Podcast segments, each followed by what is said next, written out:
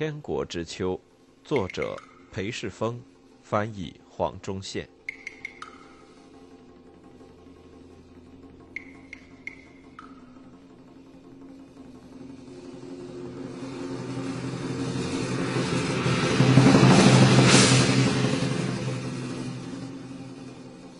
曾国藩部队以同省之人组建而成，有利于全军一心团结作战。但这种建军特色也意味着他的士兵大体上只在攸关湖南本身安危时才士气高昂，因而带领湘军出湖南，顺长江而下到他省作战，并非易事。毕竟湘军组成的初衷是击退入侵的太平军，恢复湖南的安定。就连曾国藩本人当初决定接下皇帝交办的任务，也是基于他父亲保卫家乡人人有责的信念。但肃清湖南境内盗匪与太平军残部的目标完成之后，曾国藩立即放眼长江更下游的湖北、江西、安徽，目标遥指南京。如果他曾为将三湘子弟兵带出湖南打仗感到一丝疑虑，那么他并未将这项疑虑告知家人。一八六零年夏，他在家书里写道：“他现今的生命已属于国家，于听天由命，或皖北。”或江南无所不可，死生早已置之度外，但求临死之际寸心无可悔恨，斯为大幸。但他底下的官兵则没有那么豁达，对他们来说，离开湖南就等于把家园和父母妻小丢在家乡无人保护，因此他下令湘军进入邻省江西跟安徽作战时，特别指出湘军在这两省作战就是在保护湖南的后援。但在一场战线众多且一再移动的战争里，这种办法有时并不管用。一八五九年春，湘军在江西攻打位于鄱阳湖另一边的瓷都景德镇，而无法分身他顾时，翼王石达开率领的另一支太平大军从湘军南边穿过江西，然后往北越过省界进入湖南，兵力达二十万至三十万之众。德西石达开攻入湖南，湘军士兵大受震撼，开始起驾返乡。但曾国藩认为，绝不能将部队从景德镇撤回，因为那将为太平军开出另一条威胁更上游地区的路线。于是，他只调了几位统兵官回乡，并要他们竭尽所能将被开除、放假和退伍的湘军士兵找回，集中运用。他要其他军官稳定军心，指示他们：湖南不患无兵，不患无将。所患其疾略缓，不能趁贼之出入而扑灭耳。他相信在湖南境内集结的兵力能挡住来犯的叛军，下令位于景德镇的朱统兵官，传谕各便勇，安心搅拌，无拥怀内顾之忧也。这番信心喊话无效，但湖南境内仓促集结的守军最终守住了。那一整个夏天，石达开部队攻打宝庆。有城墙环绕的宝庆身处湖南内部，距曾国藩家乡只有五十公里。因四万湖南守军坚守而未被攻破，最后石达开放弃攻城。八月带部队走西南入广西，同月攻下景德镇后，曾国藩才开始加派援军回乡。随着阅历的增长，他变得更为固执。他既得为自己人、他的家人、士兵、他士兵在湖南的家属负责。又得向咸丰帝和大清帝国敬重，权衡这两者的轻重，造就他上述性格。一八五九年春夏，他在景德镇驱遣湘军，忍着思乡之苦继续作战时，把为朝廷攻打太平叛军之事摆在了第一位，要求士兵勿担心家乡的安危，并且信任他。但有时他反把自己的部队摆在第一位。拿下景德镇后，皇上要他带湘军到长江更上游的四川，以阻止石达开攻进四川而控制这个富饶大省。若转战四川，曾国藩及其子弟兵将离开内战主战场，打一场与保护湖南后院无关的仗，也无法在攻下南京后让湘军博得协助平乱的功勋。于是，在这件事情上，曾国藩把自己和湘军摆在了第一位。他恳请皇上体恤他士兵的忧苦，借此回绝皇上的命令。他呈上复臣防蜀缓急折，说湘勇在江西者各怀内顾之忧，便勇瞻顾身家，归思犹切，图以警政吃紧，不准告假。一旦拔队征蜀，到经处境，必且纷纷请假，事难禁止。他说这是带团练出征的缺点，因为久征则常思还家。即使他能阻止他们请假回乡探亲，往四川之路也非常艰难，距离超过一千六百公里，要穿过三峡和其他危险之处。而江西作战已使湘军感到疲乏。他写道：“切恐变勇未必乐从。”他的诉求奏效，其他人也上奏说东部战场需要他。在他们的支持下，他终于不必带兵进川，继续从湖南往长江下游打。他想忠于皇上，又要替子弟兵着想，努力在这两者之间拿捏出平衡之道。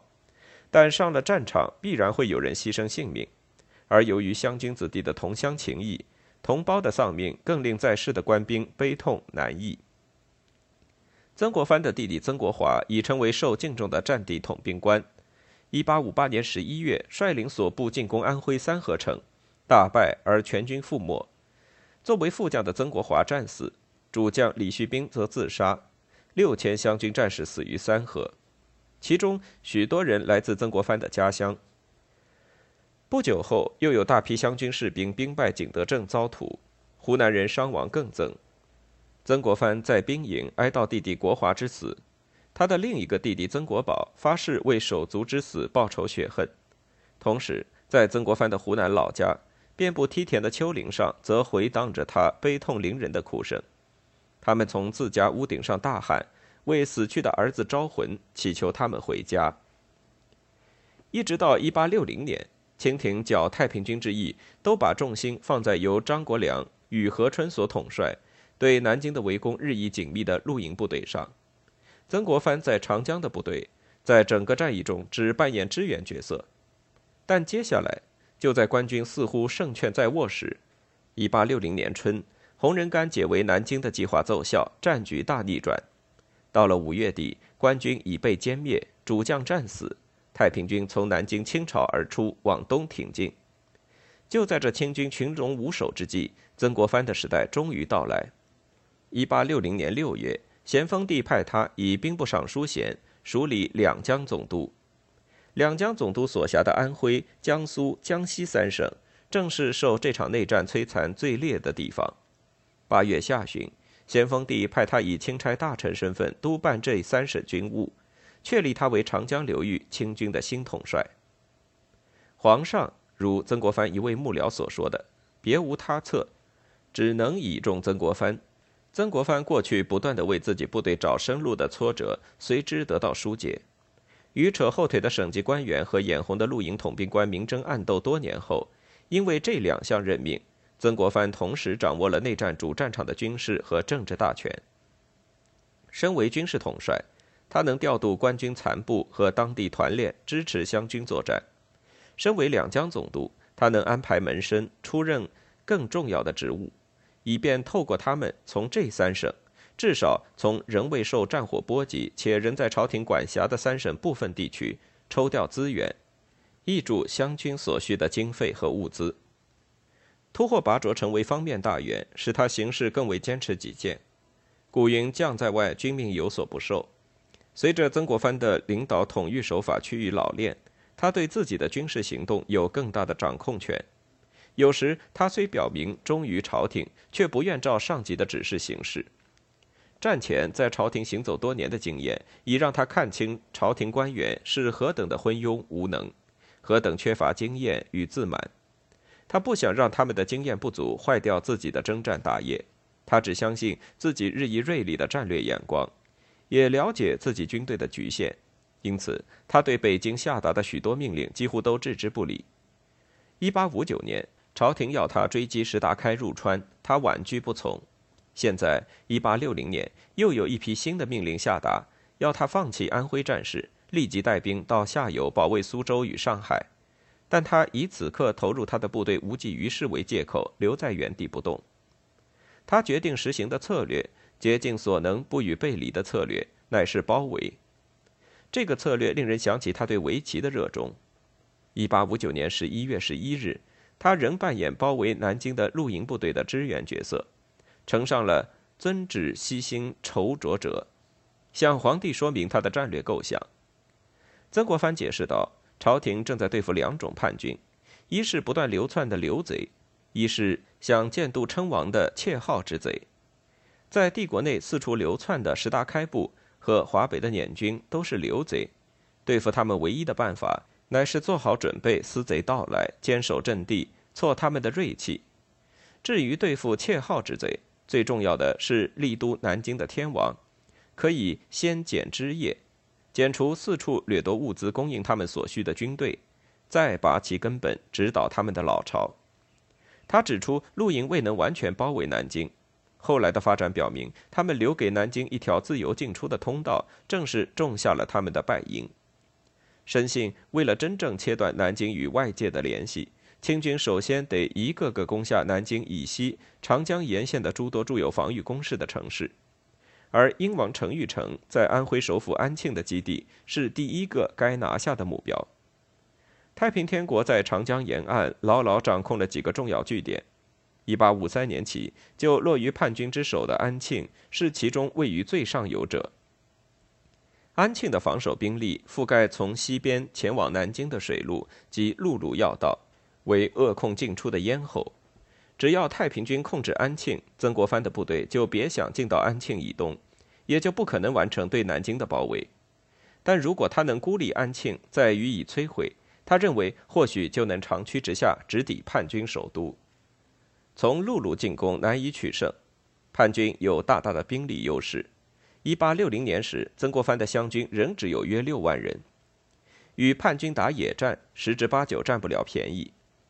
根据他的情报人员编写的报告，叛军所使用的不规则阵型非常多样，有变化多端的螃蟹阵，一队士兵居于正中，往两侧各伸出五路，能视周遭敌人不同而迅速变阵迎击；或变成两队，或四队，或类似十字的五队。有所谓的百鸟阵，临敌时大部队化整为零，分为数支小队，每队二十五人，如成群飞翔的鸟，星罗棋布，令敌人摸不清其兵力的多寡，不知从何处攻起。又有卧虎阵，用于丘陵地带，上万名叛军贴地隐身，鸦雀无声。然后当官军通过山谷时，突然全部跃起扑向敌人。与太平军野战，官军通常都没有胜算。因此，要取胜，就得利用战场营造出对自己有利的态势。曾国藩在某篇论战略的文章中写道：“凡两军相接，必有一方为主，另一方为客。占主位者总是占上风。守城者为主，攻城者为客；守营垒者为主，攻者为客。中途相遇，先至战地者为主，后至者为客。两军相持时。”比的是耐性，先呐喊放枪者为客，后呐喊放枪者为主。湘军兵力居于劣势，因此曾国藩力求使叛军始终居于客位。其做法是诱敌进攻湘军的防御设施，若不果，则挑击敌人先出手。为此，他常刻意在叛军附近安设防御工事严密的营垒，寄望诱使叛军主动来攻。一八六零年六月，太平军大部分兵力因其在东边轻易取得的胜利而分心之际，曾国藩趁机从西边进入了安徽，派胞弟曾国荃悄悄围攻安庆。曾国荃率领一万湘军进到距安庆城墙近处扎营，并在雇自当地的工人协助下，开始在城外建造两道高土垒，土垒两侧各有一道六米宽的长壕沟，以强化土墙的阻绝功能。两土垒一内一外与城墙平行，湘军驻扎于两垒之间。内土垒面城，用来保护湘军免遭城内守军攻击；外土垒则用来阻挡太平援军。这基本上是缩小版的湘军防御城池。为进一步阻绝太平军从北来援，满人统兵官多隆阿率领两万骑兵，在安庆北边约六十五公里处的叛军据点桐城外设了一道阻绝线。曾国藩的水师则在安庆上下游数公里处的长江上各设了封锁线。七月下旬，曾国藩带湘军余部共约三万人进驻长江以南的安徽南部山区，并率领他直辖的六营部队，在城墙环绕的祁门镇设立大营。祁门位于安庆东南方约一百公里处的山谷中，地形崎岖，对外道路也不多。他以祁门为中心，呈放射状部署其余兵力，以控制东来的路径，维持住西经景德镇到江西的陆上补给线。他一眼就看出祁门是设立大营的绝佳地点。此地四面环山，山势陡峭，从北或从南都无法靠近，而且他直辖的部队控制了东西向的关马大道。他很满意这个地点。初到此地时写道：“层岩叠嶂，较之湘乡之云山尚多四倍，泉甘林茂，清幽可喜。每一隘口不过一哨，即可坚守。”并无需多兵也。坐镇祁门，曾国藩可从安全之地统筹攻打安庆的军事调度。但随着1860年夏去秋来，随着北方再度遭英法联军的进犯，祁门的安全之所开始让他觉得比较像是监狱。十月十日，北京来旨，要他派麾下最能打的野战指挥官，来自四川的鲍超，带领三千名作战经验丰富的部队。前往北方协助森格林沁的八旗部队抵御英法联军。曾国藩认为，没了包抄的支援，他的部队守不住在安庆的阵地，而且他认为森格林沁的蒙古精锐骑兵能守住京城，因此，尽管皇上危机迫在眉睫，他却未遵旨照办。他推断，鲍超的部队抵达北京时，至少已是一月，届时已是寒冬，肯定已不再需要他们。而他已把湘军全压在围攻安庆上，几乎没有其他兵力来守住他后方的上游地区。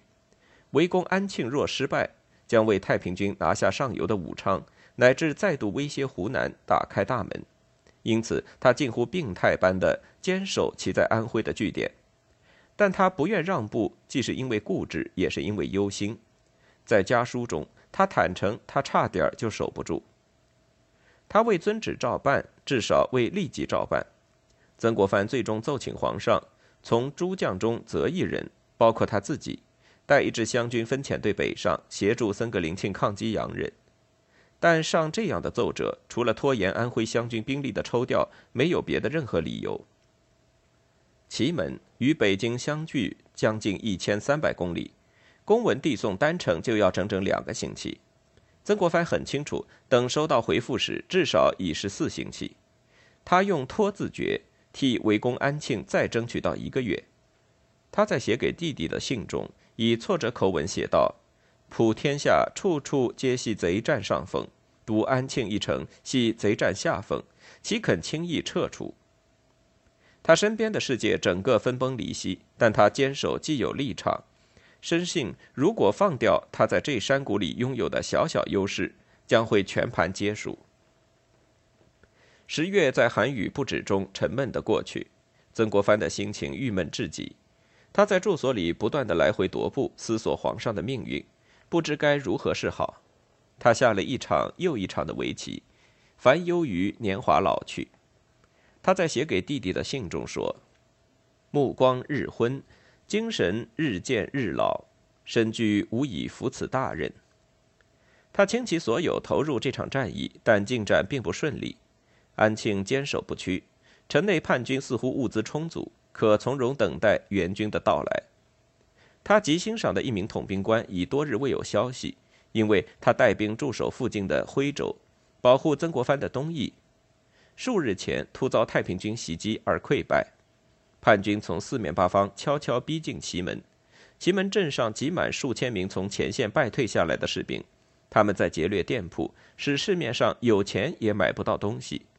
但北京仍无消息传来，他坚守阵地，忧心忡忡，不知是否不得不将安庆让给太平军，随之将安徽的南部武器，甚至湖南和华中都让给太平军。最后，一八六零年十一月六日下午。他打开一封北方友人的来信，首度得知英法联军不仅已经侵入北京，还把圆明园烧了个精光。原本的麻木无感变成了震惊。他在日记里写道：“伤痛之至，无可于语。”八旗溃散于北部，陆营大败于东部。清朝的传统军力在两个战线面对不同的敌人都落败了，曾国藩面临惨淡的未来。整个帝国只有他还掌控一支完整的军队，他在安徽的战役是唯一尚未分出胜负的战役。